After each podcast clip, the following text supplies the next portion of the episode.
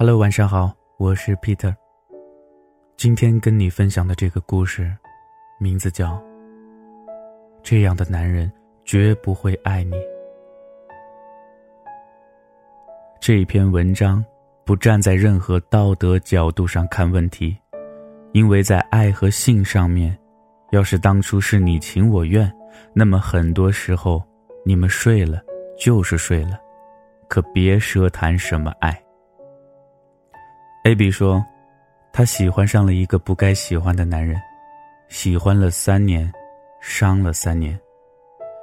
前几天，A B 在一个雨夜找我聊天，聊了很多关于他情感的话题。听了他的哭诉，我认为她真是一个让人傻的心疼却又愚不可耐的姑娘。这个故事的爆发点在借钱这件事上。A B 出生在一个农村的普通家庭里，家境并不殷实，但也过得还不错。最近又因为家里翻修老宅子，妈妈跟 A B 要两万块钱买地砖。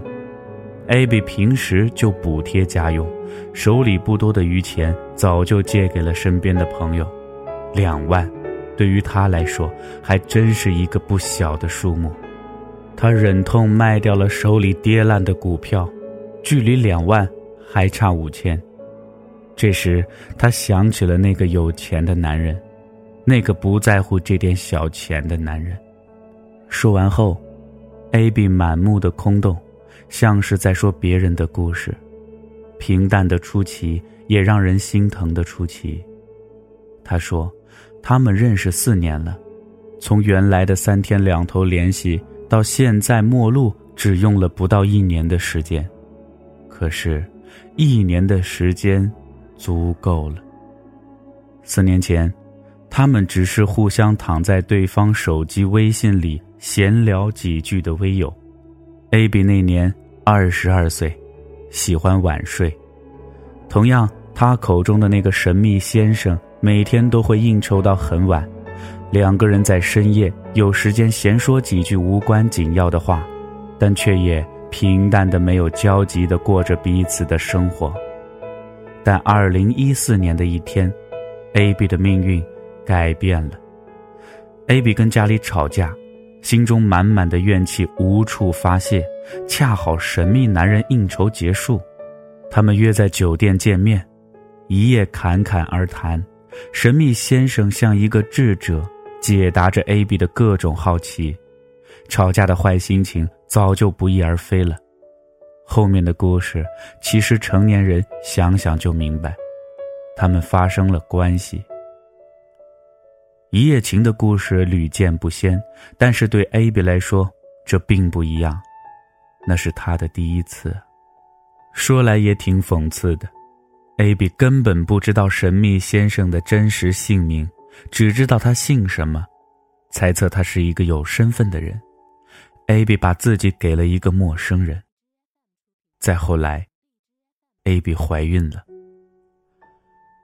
当 A B 知道自己怀孕的那晚，发信息给他：“我有事情跟你说，方便见我吗？”“怎么了？”“假如我有宝宝了，你怎么办？”“有病。”“那好，我知道了。”说到这里，我们都以为故事。就该到此为止，这样一个不负责任的渣男，还有什么理由继续联系呢？A B 说，他当时也绝望了，这对于涉世不深的小女孩是多大的事情？A B 找到了好朋友帮忙，安排了一家医院，做完人流手术，A B 给他发了信息：“我很好，你的麻烦我解决了。”之后的几天，A B 一直坚持上班带家教，他不能告诉家人，不能给那个神秘的男人找麻烦。在手术后的第三天晚上，那个男人终于出现了。第一次，A B 从他豪车的后排座位坐到了他的副驾驶。那个男人眼里第一次流露出心疼，他对 A B 说。这么多年来，我处处提防别人，本以为你善良，没想到中间来了这么一出，我已经准备好了支票等你开口，但是最后你没有。你这个傻女人，真是让人心疼。那晚，AB 被他抱在怀里，安然入睡，完全融化在他编织的情网里，沦陷了。之前所有的委屈全部忘记了，只因为这个男人的一句心疼。Aby 从那一刻起，把他当做了自己的亲人，他们之间到后来相处的也不错。一个星期会见一次，后来成了一个月一次，可这种不错到冷却，也只用了不到半年的时间。Aby 清楚的记得最后一次见他，当他转身推开酒店房门的瞬间，又返回去亲吻她。或许女人的第六感告诉她，至此之后他们再也不会相见。原来从那之后。他们真的再也不见了。他们之间的故事说长不长，说短不短。分开的这三年，AB 每次说想见他，他都是以我很忙拒绝，要不就是在应酬。不远不近的，不咸不淡的，又成了最开始的微友，只存在在对方的微信里。直到前几天。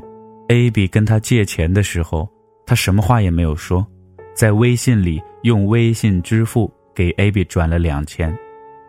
两千，什么意思？不是五千吗？A B 始终不明白两千的含义。可怜。三年了，A B 没有想到，他在他心目中原来只值两千。A B 没有收，那个男人可以赞助球队。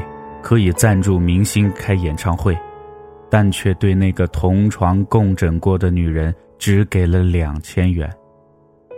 他是故意这么做的吧？A B 在他眼里只不过是曾经的一个睡友罢了。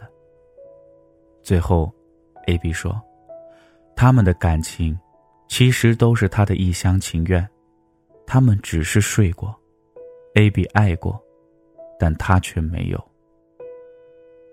对呀，如果他平时都不怎么关心你，只在想要得到你的时候才舍得给你那么一点点的关心，那么这样的男人绝不会爱你。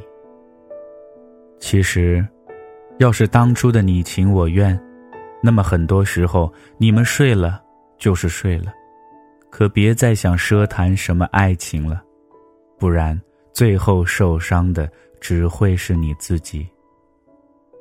所以，希望你在准备做某些决定的时候，就已经清楚了这点。